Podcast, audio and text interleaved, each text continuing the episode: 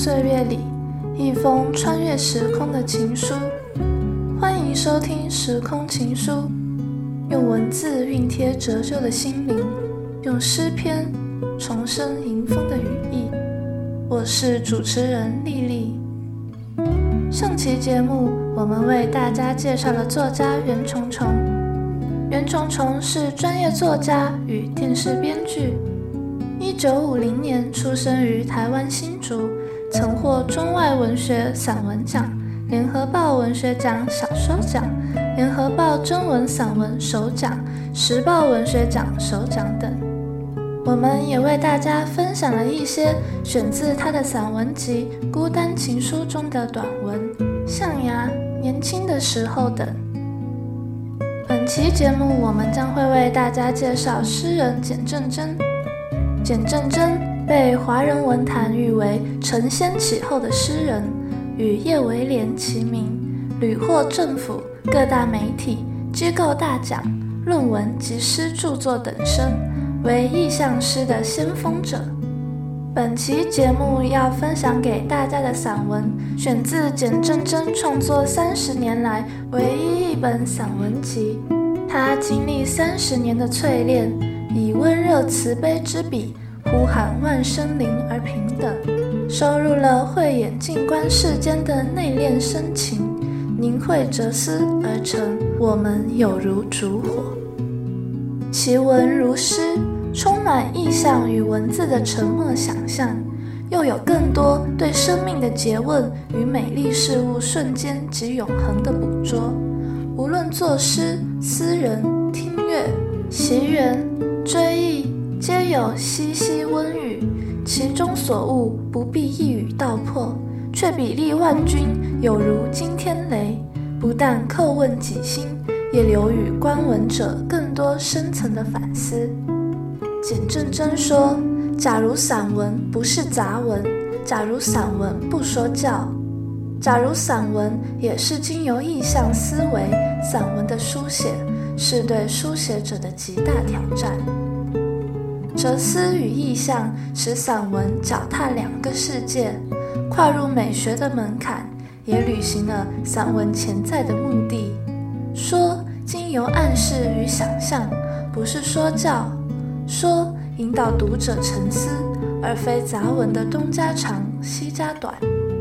意象不是诗的专利，散文经由意象站稳脚步。而成为美感经验的课题。今天我们要分享的第一篇散文是《马路上的窟窿》。马路上的窟窿，简政真。马路上的窟窿是一本签到簿，任何人走过都会留下迹痕。清晨，小学生醉眼惺忪地踏上窟窿。白袜子立即有两道污水的标示，一部计程车快速奔驰，窟窿溅起积水，引发路边行人言语的火花。计程车司机心神颠簸，担心轮胎是否破损。这时，几只麻雀飞进路旁的树影，躲避阳光，不想当证人。下午时分。几个工人围着窟窿言谈，阳光灿烂，光影明语音飘摇，犹如电灯杆上摇摇欲坠的灯泡。修与不修，填补与不填补的辩证，据说要等到国务机要费的案情三审定案后才能解决。这些，对面墙上一个穿女用内衣的模特都看在眼里。黄昏时，校园的钟声释放上千耸动的人头，车阵为了闪避窟窿，行进的路线突然变成几条曲折的蛇身，咆哮与叫骂卷入语言下坠的漩涡，在窟窿深处制造回声。窟窿是每天马路上戏剧演出的舞台，窟窿也是无声的主角。默默演出正派与反派，偶尔一个摩托车骑士将后座的女友投入窟窿的怀抱，血迹与哀嚎变成大街小巷朦胧的传言。所有控诉的言辞总是围绕着骷髅是否是主谋的争论。面对这一切的控诉，骷髅只想消失。春去秋来，骷髅还在。人间在此演出的似乎只有悲剧。自从那次工人来过后，就了无踪迹。偶尔有一张隔夜报纸在马路上滚动，最后在窟窿里驻足。上面有两条醒目的标题：一条是所有的公文都在改写国务机要费零零碎碎的收据；另一条是台风即将过境，洪水即将来临。台风过境后，窟窿接受了四面八方来的慰问。有一本掉了封面的六法全书，有一本缺角的存款簿，有一个发亮的勋章，还有久久不能消散的异味。一只毛发即将掉进的流浪狗嗅闻异味的源头，它在窟窿里翻寻，找到一根完全没有肉的骨头，还有一封字迹模糊、尚未打开的情书。今天分享的第二篇散文是《心中的围城》。心中的围城，简正真。房间定期打扫，大的垃圾不见，但总不时发现书架的角落、电话的身躯累积灰尘。灰尘似乎无所不在，标示这就是人间。红尘万丈是人间的版图。红尘翻滚是人存在的体现，且不论考据与典故，红展现了一场热血奔涌的过程，也且不论身居红土飞扬的居民是否有更强的生命力，但红似乎是颜色的极致，是一个终点，也是一个势必回旋的转捩点，一个警讯。一个色彩饱满后必须面对的苍白，因此远离红尘意味归隐山林，或是出家修行。但人间的灰尘并不消失，佛堂仍然有灰尘需要清理，佛像也需要服侍。蒙尘的佛像不见得是沧桑，而是人的足迹是否存在的见证。不论是在家或是出家，灰尘可以擦拭到肉眼无助，但围城又无所不在。清晨在清净的佛堂，面对佛像静坐，偶尔眼睛似乎有光影掠过，慢慢张开眼睛，迎面一阵惊心，只见一条光影从门缝渗入，照见无数空气中舞蹈的围城，围城的舞姿。似乎在演练红尘，再闭上眼睛，眼前的围城不见了，取而代之的是心中的围城。静坐再也不静，本来自己修为有限，静坐从来就难以完全抚平心中的涟漪，总是有些思绪隐约牵连，记忆朦胧的片段，亲友忽隐忽现的脸庞。甚至是办公室是否上锁的牵挂，景象的来去，并非持续的影像，也非遵行语法的逻辑思维，但它在那里，标示它的存在，标示你我的心境，正如日影显现的围城。有时幸运，心中暂时平静无波，似乎围城不在，感觉舒畅无比。但舒畅的念头本身就是围城，人在烦恼中骚动，人在满足中骚动。凡人心中没有围城的，微乎其微，那几乎是超凡入圣的境界。心中没有围城，因为没有分别心。没有分别心是一种绝对澄明的状态，但不畏尽身心。也不兴起二元对立的好恶之感，没有分别心，绝不是什么都视而不见；没有分别心，也绝不是无视人间疾苦，只管自己修行。因为没有分别心，一个高僧才会对一个贪渎误国的政客微笑地说：“为了苍生，您应该下台。”接下来我们为大家分享的第三篇散文是《咖啡汤匙》。咖啡汤匙，简正真。喝咖啡，重点当然是咖啡，很少人想到是汤匙。但没有汤匙，自由心证加咖啡很难对味，美味全靠机缘，时好时坏，连带对喝咖啡原来预设的感觉与享受也漂浮不定。生活的重心似乎也是如此，自以为重要的放在心上，很少出差错。但枝节经常疏忽，结果不是前功尽弃，就是百般折腾。郊游准备丰盛的餐食，饥肠辘辘时，打开餐盒却发现少了筷子。买了一个价值不菲的机械，想让老爷车脱胎换骨成保时捷，没想到要装时却少了不可或缺的垫片。因公出国不会忘记带机票。但回来报销，搜遍行囊，却找不到登机证。人事也如此，行政体系主管为重，助理经常被当作是点缀。主管出大脑，助理出手出力像工具。但助理产假，主管才意识到那双手才是大脑的化身，因为自己亲自作业，碍手碍脚。关键是。没有手的大脑，有时只是空洞的想象，远离实物的基础。清晨喝咖啡本身，似乎也是以小博大。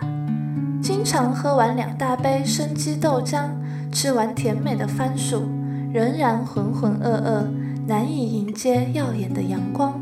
总要一杯咖啡召唤神经，才能面对一天琐碎的行程。有一次因病住院，第二天该有的病痛无视，却是头痛难挨。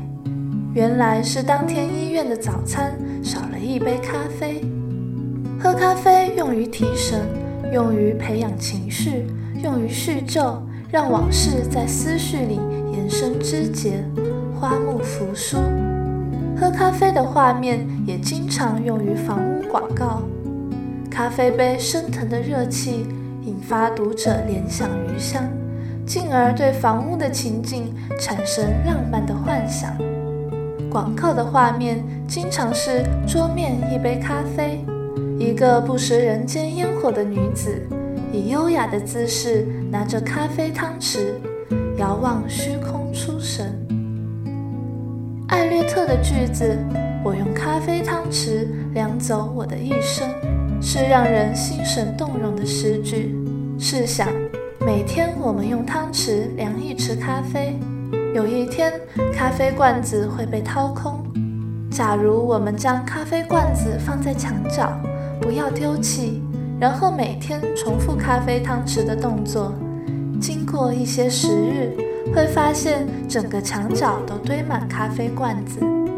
我们讶异，我们惊奇。但我们照镜子，眼角已经多了一些皱纹，人生十数寒暑已经潦草走过。文字能让人动容，在于文字闪烁着生命的光影。我们怎能想到，喝咖啡的同时，咖啡汤匙已经在计算我们的人间岁月。本期节目中场休息的音乐，分享给大家的是李荣浩的歌曲《李白》，希望大家不枉在这人间走一回。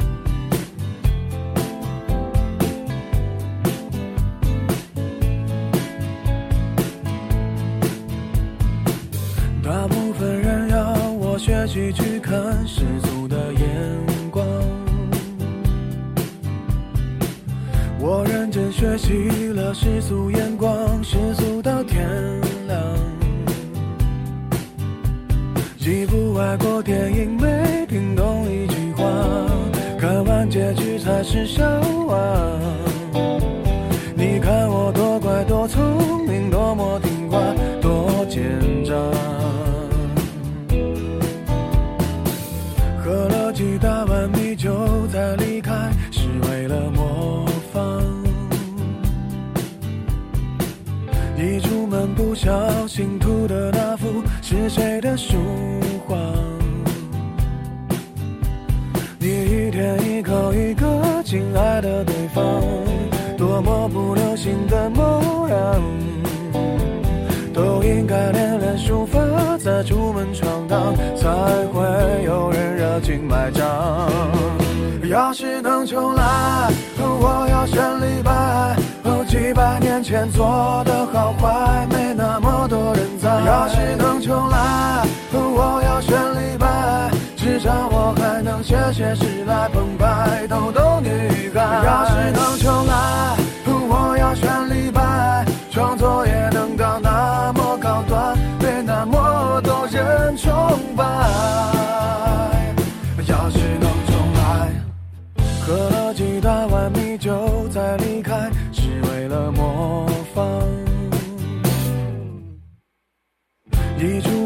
小心涂的那幅是谁的书画？你一天一口一个亲爱的对方，多么不流行的模样，都应该练练书法，再出门闯荡，才会有人热情买账。要是能重来，我要选李白。几百年前做的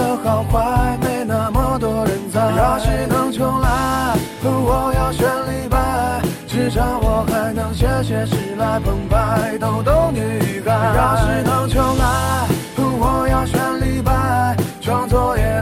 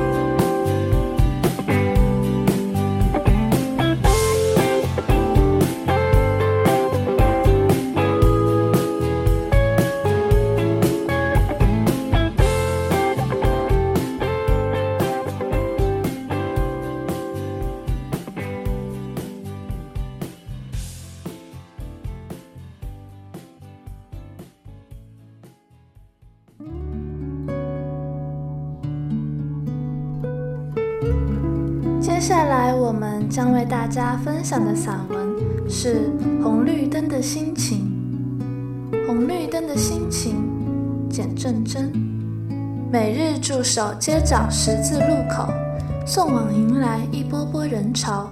总是春花秋叶之后，换一批脸孔，换一些新的服饰，换一些喜怒哀乐的方式。曾经受蚀过。因而换上新的装束，为一个趾高气扬的政客照亮前途；也曾经接受番茄与蛋的洗礼，在一场喧嚣之后，偶尔会有一条僵硬的铁线将我和一面造型奇怪的旗帜绑在一起。旗帜之后是另外的旗帜，每天坐落街头，看到的是旗帜交接的历史。旗帜交接的过程中，我是应该闪亮绿灯还是红灯呢？现场没有意外事件，但是远方起落的新闻，有人在飘扬的旗帜下将生命交给燃烧的木炭，有人在高楼顶端衡量落日与自己的身影，有人因为失业，全家在污水里浮沉，有人在国库里养了一只只肥胖的蛀虫。偶尔有血淋淋的事件，点滴争夺报纸的版面。曾经看到一个破碎的反光镜里，一对散中的瞳孔，还在遥望飞扬的鸽子，一只手臂还在牵动自行车自转的轮胎，一双步履还未忘记涉足过的河水，一颗头颅还在冥想明日翻山越岭的造型。当暮色来临。取代钟声的电铃，解放工厂的人潮。那些涌现的脸孔，带着时代的心情，凸显暮色。晚风不曾缺席，只是多了一些燥热的汗水。明天在掩盖河川的水泥板上，涂写成屠户的想象。有人在墙角涂鸦，一个政客的脸孔多了一个倚斜的眼球。这时，一个巨大的电视墙迎风冒出两片涂满胭脂的嘴唇。各位观众，晚安。黄昏是一首色彩过浓的挽歌，天边的色彩是黑暗的前奏。烧腊店的口味传遍几个巷口，快速节奏的电视节目迅速变换脸孔。声色俱厉的言辞点燃日子的烟消，吟唱的歌曲尽是掏空的言语，引发交通警察错乱的手势。夜晚的空中，星星早已缺席。一个哼着流行歌曲的大学生，沿着电线的走向，去回味白天浪漫的余温。一个以高跟鞋敲响街道的女子，突然在我的身上呕吐。阵阵的异味引来一群流浪狗。一个醉汉沿着街道各个窗口寻找迷失的昨日。音乐的源头似乎在四处闯起浓烟中交响。过去如水花花的水银灯，未来如记忆里的风铃，现在则是满身历史的骚味。接着，一个流浪汉拉开裤裆，在我身上撒一泡尿。这时，我要闪亮的是绿灯还是红灯？今天为大家分享的最后一篇散文是《疤痕》。疤痕，简正真。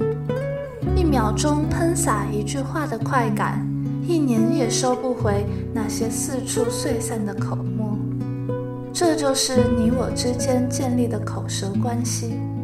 为了在心虚中求取胜利暂存的假象，为了保持一贯居高临下的姿态，言语是应急的共谋者，但利刃出鞘，伤了别人的肌肤，却在自己的心里留下疤痕。我能在这一刻拿起话筒，对着千里外的你，收回那些剧毒的口沫，来治愈这长久的创伤。也许声音可以像潮水，带着海洋的讯息，改变你我呼吸的韵律。但那一条小舟曾经在暗礁里搁浅，今天还可以出海吗？也许海水还会带去一些偶发的病毒，而使你我的病痛变成永存的痼疾，或是让一纸信笺在这污浊的大气里飞航。信纸沾热的喷嚏，也许会被读成泪水，那当然可以预期一场潮湿的感动。展读时，五月的梅雨将渲染纸上的墨迹，有一幅山水在朦胧的天色里绵延。你我都是山势的起点，水的源头，以一点嫩绿寄往蓝天，以一点清流洗涤陈年的齿。但天空继续它灰暗的脸色，雨的言语总说不尽。我在窗前听着外面溪水的涌动，一张信纸面对黄昏的台灯，只能铺显纸张的成分。也许是工厂机器的声响激荡内心的各种回音，纸张难以言明复杂的心境。任何一句开头都无以延续，就已经到自纸楼展望纸一生的轮回。虽然它可能在垃圾场里化成灰烬，因此这是空有涛声的海域，你我山水阻绝。我的疤痕色泽越来越深，我在中外典籍里流转，以求疏解。在古今人物中寻找同样心境的伴侣，我发现许多旷世杰作都是心病的后遗症，是疤痕扩大的结果。七次的一生竟成一首诗篇雄伟的构图。书写是口语的演绎，创作的世界将原有触动的情感固封在地层之下。作家的脸孔经由作品变貌。那不是面具，而是血肉之躯的整形。于是我开始写作。我在报纸杂志播散我的名字，在电台里留下厚重的唇印，在电视台炫耀我调理过的五官。我一首诗接着一首诗的写，一本诗集紧接一本诗集出版。我不再记日记，只展望未来。我已看不到自己的疤痕，我已经忘掉你的影子。直到有一天，我在信箱看到你熟悉的字迹，我一瞬间有些言语奔泄的快感。但之后，在空旷的屋子里，我听到自己重浊的呼吸。五月刚开头，入暑已准备突袭。我在汗湿光滑的瓷砖上看到自己灰黑的倒影。我走过摆满奖章的柜子，看到自己尴尬的名字。我刻意躲避转角处那一面落地的明镜。语言镇压后的存有正在伤口处复活。阳光的杀伤力逼退记忆遮掩的布幕。我似乎只身面对千万对瞳孔的凝视。在这舞台上，我就是关照与被关照的对象。戏码已。这将是血肉之躯的演出，不着面具。镜子的反光使周遭变成黑暗。我的演出将赢得掌声绵绵的波浪。我在波浪中看到你我的形象，在白色的水珠中看到当年那些喷洒的口沫。也许你要为我的惊觉再给我一个额外的掌声。掌声之后，我清楚的。看到疤痕。以上是本期节目的全部内容。如有想与听众朋友们分享的散文或现代诗作，以及任何建议，都欢迎寄件给时空情书邮箱 space time later and gmail.com。感谢您的收听，我们下期再见。